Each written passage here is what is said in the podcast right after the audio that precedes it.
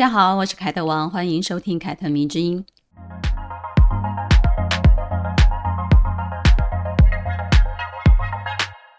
这一周呢，我写了一篇关于影集《黑暗荣耀》的影评哦，然后呢，刊登在脸书之后呢，就有很多读者给我留言，其中呢，就有人提到了何杜岭被女主角温童莹吸引的原因，是不是因为她下棋下输了，所以想征服她呢？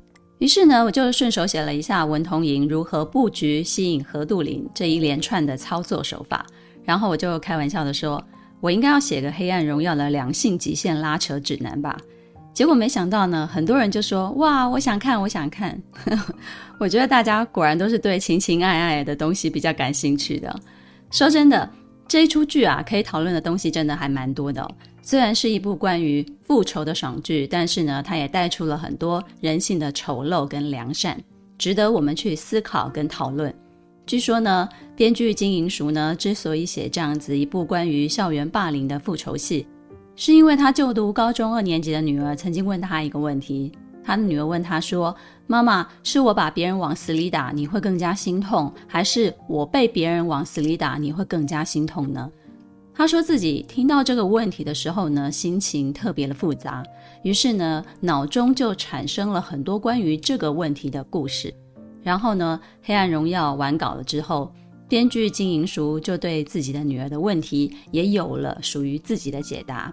他就说了：“我觉得他被人往死里打，我还有办法解决，因为我有可以把加害者拖到地狱的财力。但是剧中的文童莹却没有，而现实当中呢，大部分的受害者的学生的家长呢，他们的环境也都非常的一般，他们没有能够遇到像我一样有钱的父母。我想要鼓励他们，现实真的和剧情不太一样哦。”我想要文童莹复仇成功，希望这样子的一个结局呢，可以带给现实中的人们一点点的希望。我记得呢，很久以前呢，我在看东野圭吾的小说，这本小说叫做《彷徨之刃》。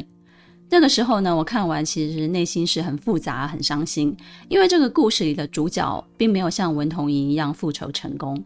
这个故事呢，跟《黑暗荣耀》的霸凌案其实是有点类似的，也是参考一个真实的案例所改编的推理故事。里面的一位女高中生呢，被几个混混男高中生绑架、强奸、虐待致死。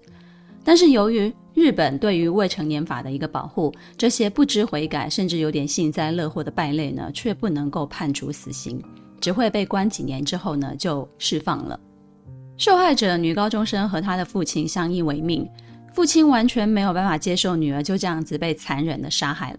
几天之后呢，他接到了一通非常神秘的电话，告诉了他伤害他女儿的凶手的名字和住址。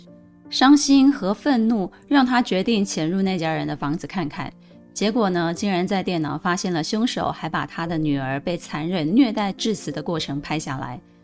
这时，其中一名凶手正好回家了。父亲一怒之下就把他杀了。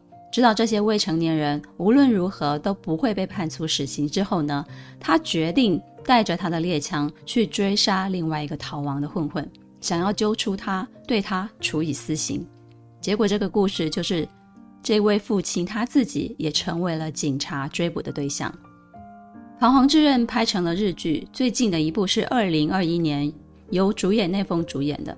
我觉得拍得不错，推荐大家可以去看看。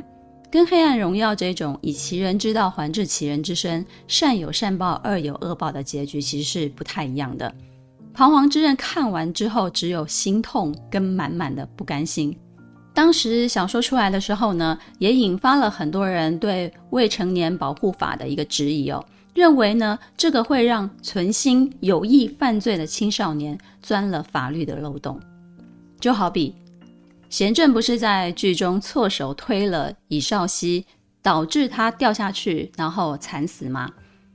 就算当时查出来凶手就是贤正，他也会因为未成年保护法而被轻判。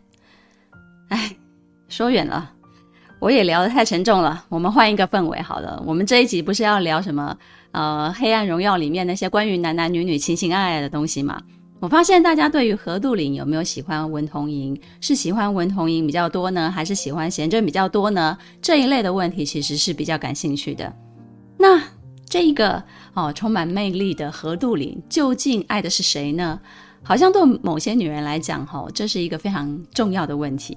是不是女人都这样子啊？她没有办法接受一个模棱两可的答案，只能接受非黑即白的一个结果。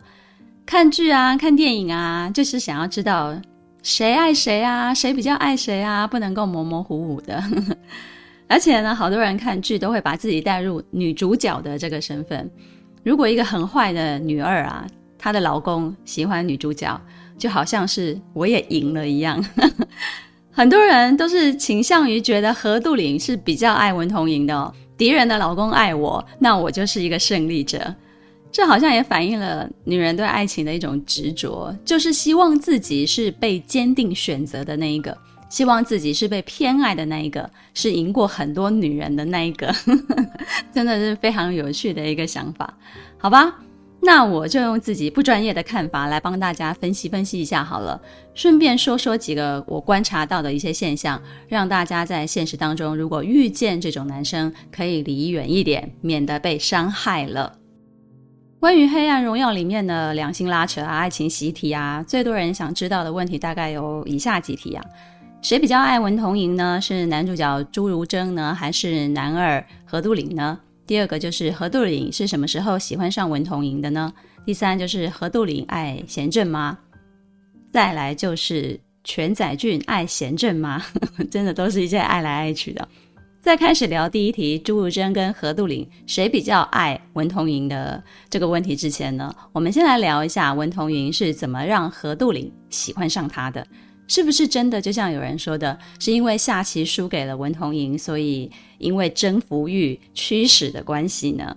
而接下来我想要讲的呢，其实也能够同时回答第二个问题，就是何杜林是什么时候喜欢上文童莹的？其实呢，在下棋输之前呢，何杜林就已经对文童莹产生了好奇跟兴趣了。但是呢，也仅仅只是产生好奇跟兴趣而已，谈不上什么喜欢啊，或者是爱。但是这个情况呢，却是文童莹有意为之的，是他故意引起何露颖对他的好奇的。嗯，俗语都说啊，女追男隔层纱啊，其实只要女性。站在主动的那一方，其实男生是很好拿下的哦，不是，是很好吸引的哦，啊，因为剧情是多线进行的，而且再加上很多非线性的处理跟插叙的剪辑，然后进度又非常快，所以很多人呢都不太清楚文童莹是怎么让何杜岭一步一步的掉进自己的爱情陷阱的。因为剧情推展得很快嘛，我们很容易就忽略了这种布局。但其实呢，文童莹布局了很久，所以呢，才能在局设好了之后呢，让何杜岭这一只猎物自己进来，并且成功的诱捕了。文童莹呢，用的方式呢，其实就是现实当中有一些男生会用的某一种 PUA 的套路。所以呢，在剧中呢，我们可以看出文童莹对何杜岭从来就没有爱情或者是性的成分存在。但是他确实是利用了这一点，利用他自己的美貌，还有手段，还有套路。因为随着剧情画面传递出来的何杜岭的视角以及他的内心活动，我们观众看在眼里就会很明白的啊、看到何杜岭被文童莹吸引了。那文童莹用的是什么样的技巧呢？我们可以分十点来分析。第一，就是在围棋社用了非常高超的棋艺，引起了何杜岭的好奇。在这里呢，大家可以想象一下，他要跟围棋社那些老头们下了多少盘棋啊，他才可以达到让某一个跟何杜岭下棋的老头跟何杜岭说起他。这个时候呢，高傲的何杜岭看到了那一个老头口中的那个很厉害的女人的时候，内心当中的 OS 应该是这样子：很好，女人，你引起我的注意了，有没有？第二呢，从引起了何杜岭的注意之后呢，那一天起呢。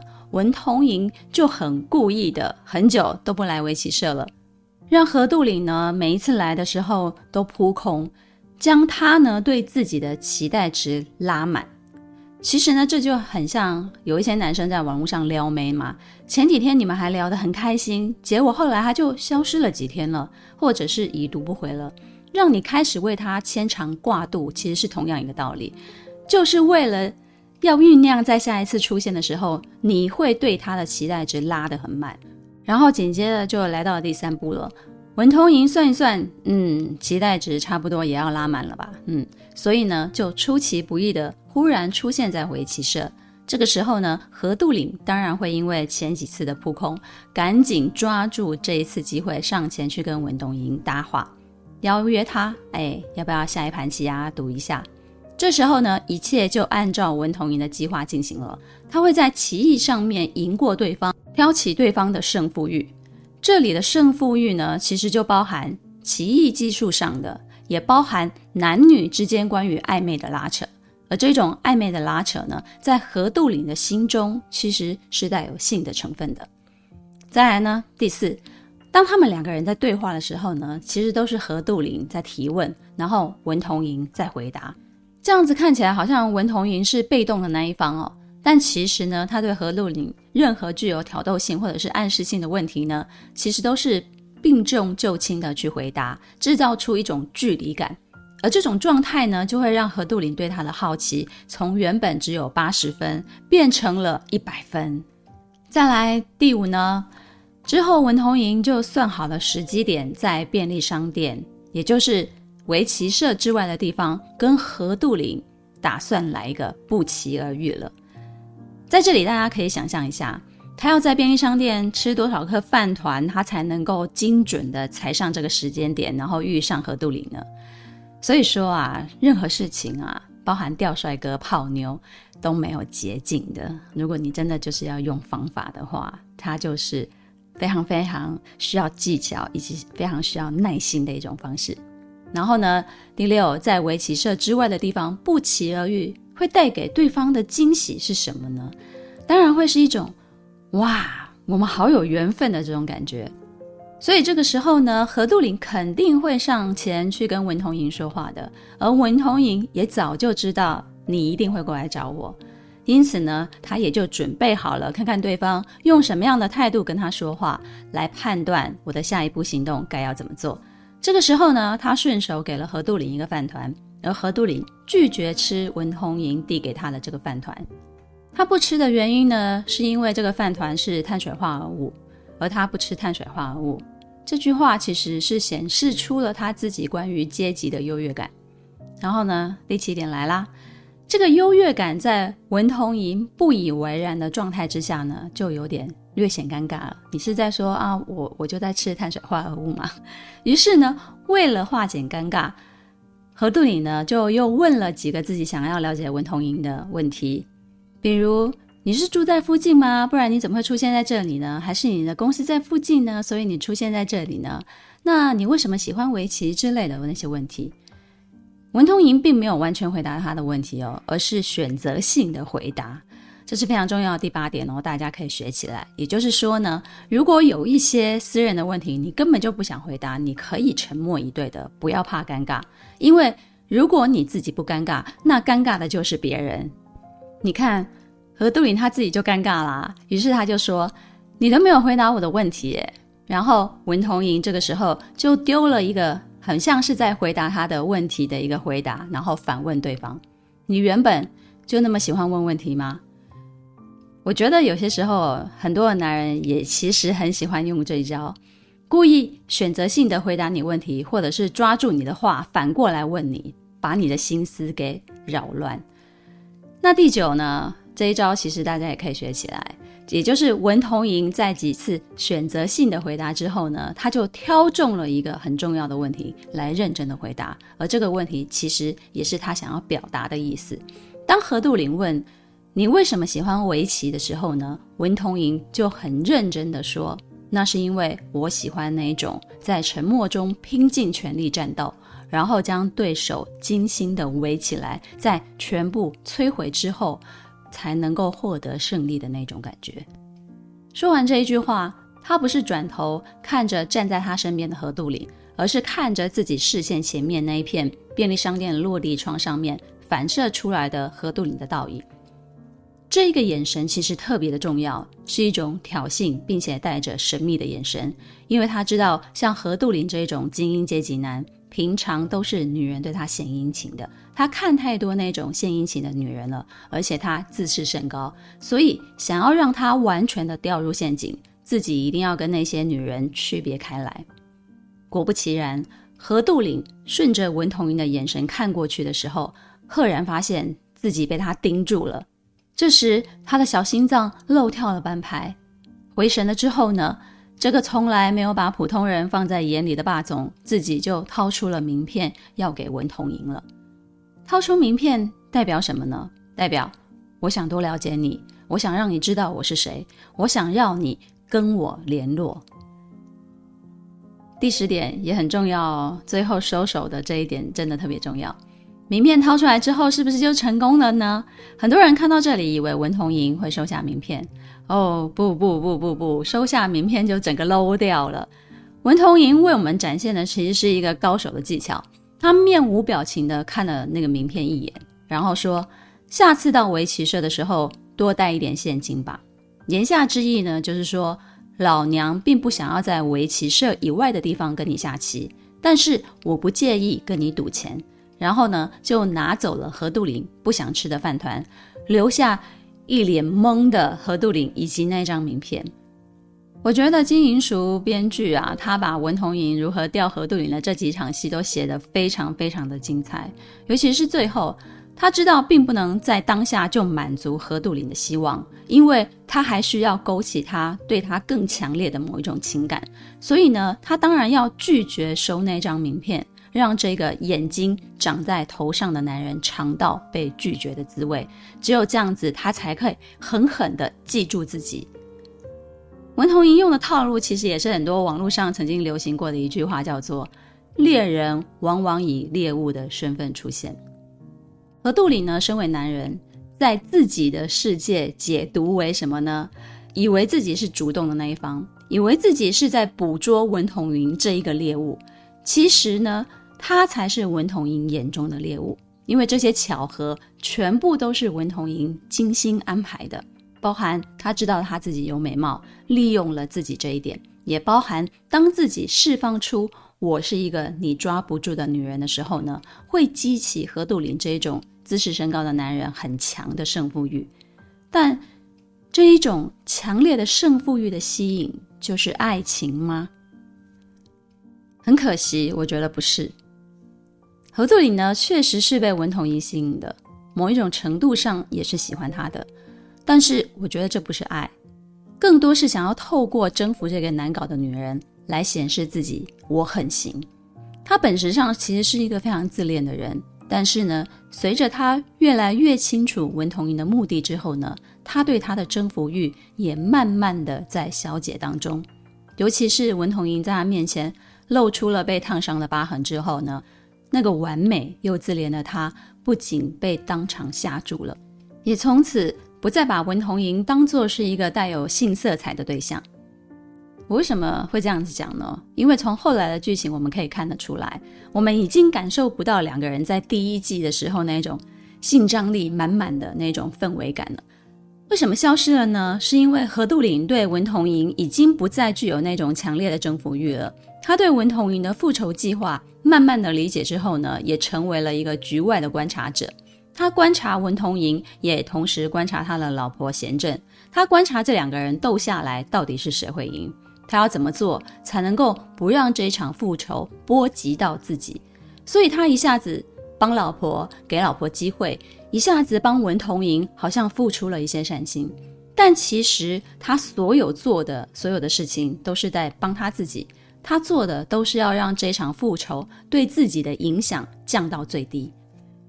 虽然最后呢，何杜陵在便利商店吃了他从来不碰的碳水化合物，就是那个三角饭团，但我觉得他那个时候只是在离开韩国之前呢，怀念一下这个曾经棋逢对手的人。我觉得他那个时候流露出来的是一种对文同珢这个人的欣赏，而非爱情。那至于朱如真跟何杜林是谁比较爱文同珢呢？有了上面的解释之后，我想大家应该都会很明白了吧？当然是朱如真啊。在剧中呢，编剧其实也安排了两个男人对文同珢的复仇计划的一个看法。透过他们的对谈呢，我们都会知道，他们虽然都是直接或者是间接帮过了文同珢进行了复仇计划，但是他们的出发点其实是完全不一样的。而这个出发点呢，其实也能够说明文同莹在他们两个人心中的地位。朱如真呢，是因为了解并且理解文同莹，只有执行了这一个复仇计划，他的世界才不会崩塌，才不会永远都停留在被霸凌的那个十八岁。因为他非常懂得文同莹需要拿回的是什么样的尊严，这个尊严拿回来了，他才可以重新开始自己的人生。所以呢，他加入了他的阵营，成为了文同珢的同谋，成为了他的刽子手。虽然说朱如真的出发点呢，也是因为他自己想要为父报仇，把这个情感投射了在文同珢的身上，但是我觉得更多是一种他打从心底认同了文同珢的这个角度出发了，而不是考虑到这个计划有多大的机会可以成功啊，成功了自己可以得到什么，他是把自己可以得到什么放在比较后面的，他是把支持文同珢放在比较前面的，但是何杜岭不是。他不仅不懂得文同珢失去的尊严是什么，他的考量更多是以结果自己可以得到什么样的利益来衡量的。报仇真的有意义吗？为什么要做一件风险那么大的事情呢？他从自己的立场出发，认为文同珢不应该要执着于复仇，因为执着于复仇会让你损失更大。而且他认为文同珢要去挑战的那些东西，其实是没有办法改变的东西。比如社会地位没有办法改变，阶层没有办法改变，而且你也没有钱。那些人是很富有的人，所以呢，他才会告诉朱如真：如果你珍惜他，你应该要阻止他才对。说出要阻止文同珢复仇才叫做爱他这句话的何杜林呢，果然只配当男二，不能当男主角。这个说法呢，其实就是一种为你好的那一种说法。你们想一想啊。每一个人说为你好的那个人呢，其实真正的目的都是要你这样做，他才会好，是为他好，不是为你好。如果说爱情就是遇见同类的一种情感，那这种同类呢，肯定不是指我们拥有相同的家世背景或者是文化程度，更多其实是在指我们的三观接近，我们的思想一致，不会一味的只是想要对方去改变，或者是要改变对方。不过呢，其实我真的也要讲呢，我要凭良心讲一句话，就是何杜岭这个角色找到了一个非常好的演员来诠释。比起男主角，他确实在演技上非常的出色，而且是出色很多。所以呢，他的魅力值也就完全碾压了男主角。我觉得这是非常残酷的，放在荧幕上，那没办法啊，就是胜在演技嘛。也正因为如此呢，很多女性观众呢都对他带有非常强的滤镜，忘记了他的设定其实是带有强烈的阶级意识的一个人，而且他做的每件事情呢，其实都是考虑到一些利益的人。比起一眼就看出来是一个混账的全载具呢，我觉得他这种男人其实反而是现实当中我们女人要特别留意的那种人，因为他这种人啊，在婚恋市场上经常是被看作是一个非常优质的对象的。因为他有钱、有事业，又是上流社会阶层，而且看起来文质彬彬、礼貌周到、做人得体，感觉好像挑不出什么毛病。用一一个网络上比较流行的话叫“禁欲系”，有没有？就是很有性吸引力的这种。但是也恰恰是这种精英男，他非常容易物化女性。这里所指的物化呢，其实是除了把妻子当做所有物之外呢，他其实看待女性也从来未用同理心出发的。所以呢，即使他是可以给贤正很好的物质生活，比如说生日给他买鞋啊，而且跪下来帮他穿鞋啊，买几则广告就可以帮老婆度过事业的危机啊，并且忍受他抽烟，但是呢，他却永远不会主动的走进贤正的世界去理解他。所以他从来不知道贤正那一位空姐的朋友姓啥名谁，不是他记不住，是因为他根本就不想记住。直到他需要这个空姐提供一些情报的时候，他才用一个爱马仕轻轻松松的就把它收买了。我常常觉得，你们大家记住，如果一个男人总是用钱啊、用物质获得女性的青睐，代表这个东西对他来讲呢，就是最轻松的捷径。而有些女人呢，却往往在有钱男人这种最方便、最随手的施舍当中呢，觉得自己是被爱的。想想是不是很讽刺呢？人家用零头打发你就可以得到你，那就代表你在他心中就是跟零头一样的价值。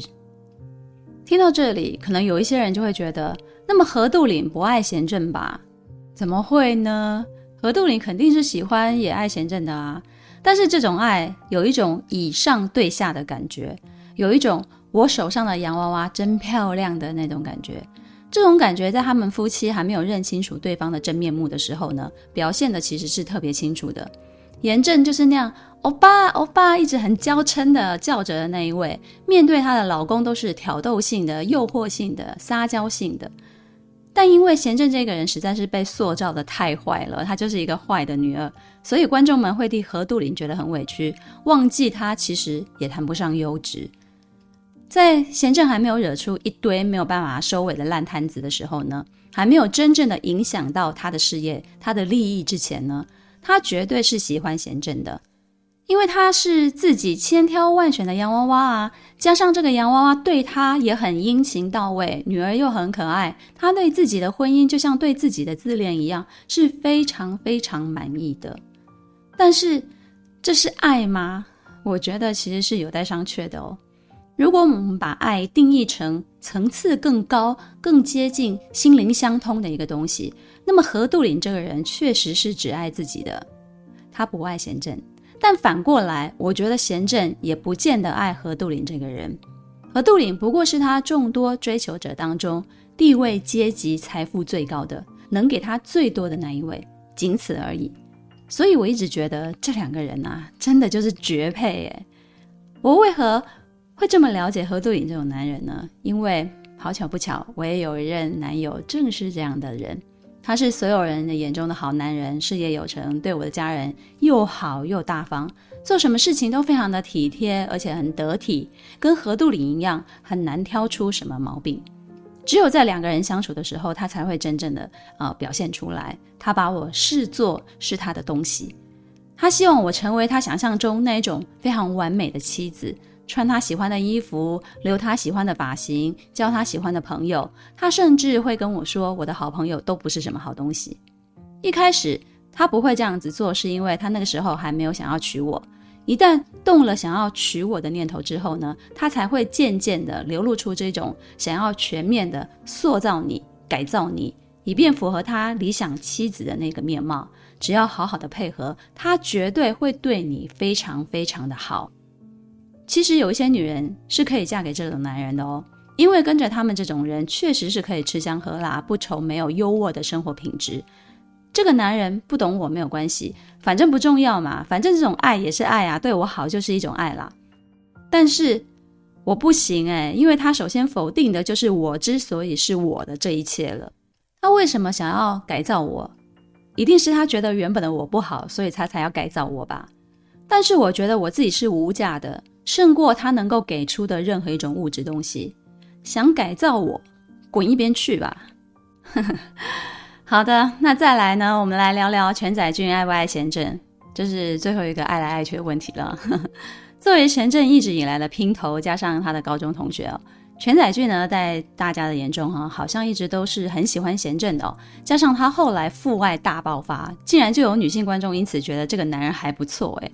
天哪，有事吗？我听到这种评价，我都快吓死了。其实这个男人不仅脾气暴躁，没有文化水平，甚至呢是最不把女人当做女人看的那种男人，真的是败类中的败类。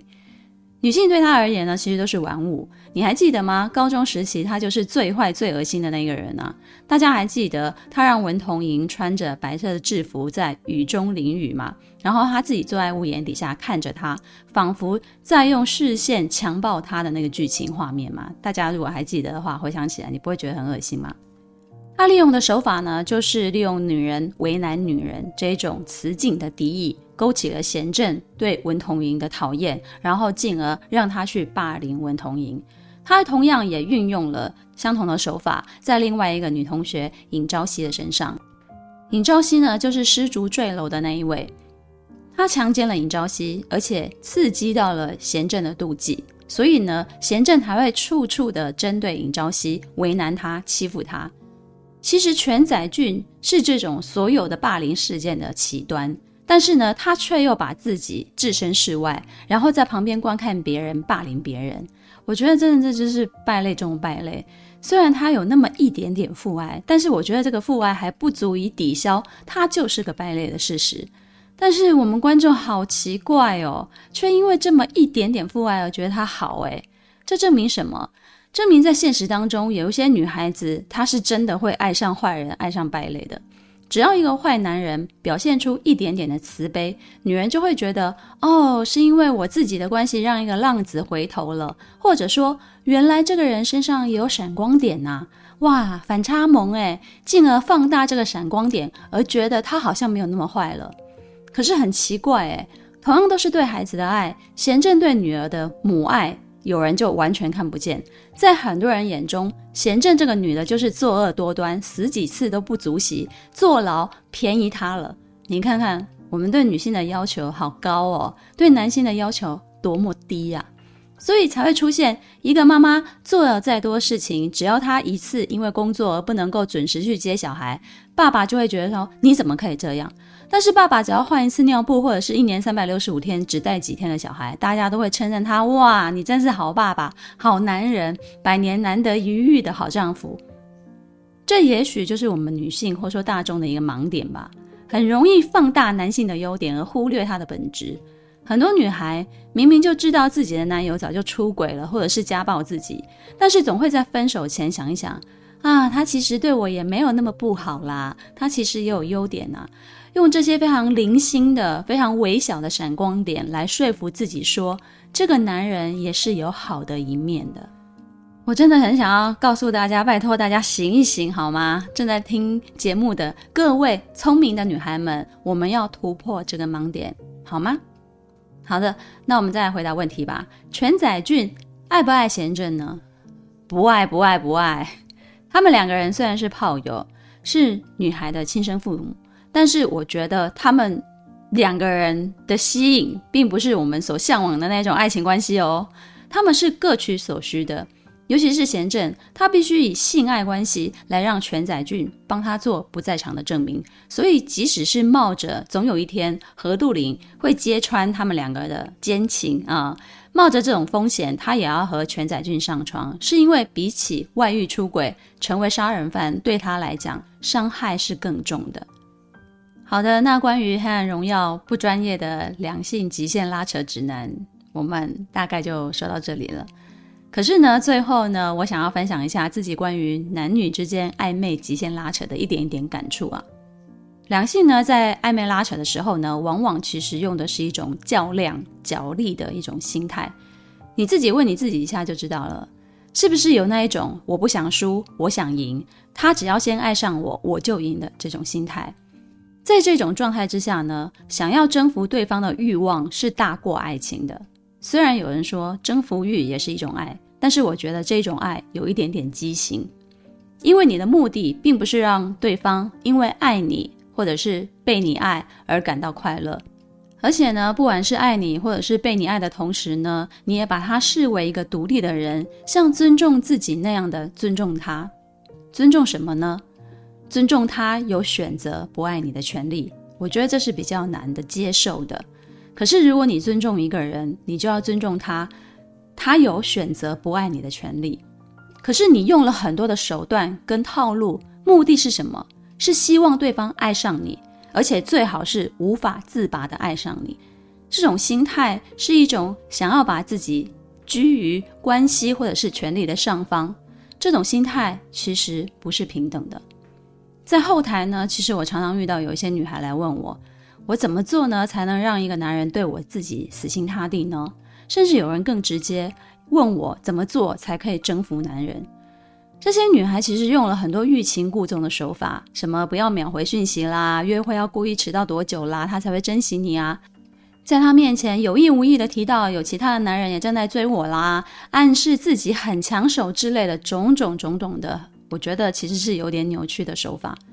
说真的，我们明白一些套路或者是伎俩，其实是要去辨识一些心怀不轨的男人，让自己不要上当，是去避坑的，是去让自己可以远离伤害的，绝对不是我们也要用同样的方式来套路别人。如果你真的想要一段平等的、舒服的两性关系，我告诉你，真诚才是永远的必杀技。一个真诚的人，他才能够识别另外一个真诚的人。而不是傻傻的被别人套路或者是 PUA。你的聪明是要帮助你远离一些坏男人，然后遇到一个好的人。你的真诚是要留给自己的，留给跟你一样的同类。这也是文同莹身边为何会出现那些帮助他的人，其实是一样的道理，也是他后来为何会爱上朱如真的一个最大的原因。好的，这个就是我的一点点感触。大家可以想一想，如果呢你喜欢这一集节目呢，不要忘了在本集文字介绍的下方呢有一个抖内的连接，非常欢迎大家打赏哦。之后呢我们会分季结算，用来捐助给需要帮助的女性公益团体。最后，谢谢你的收听，凯特迷之音，咱们下次见了。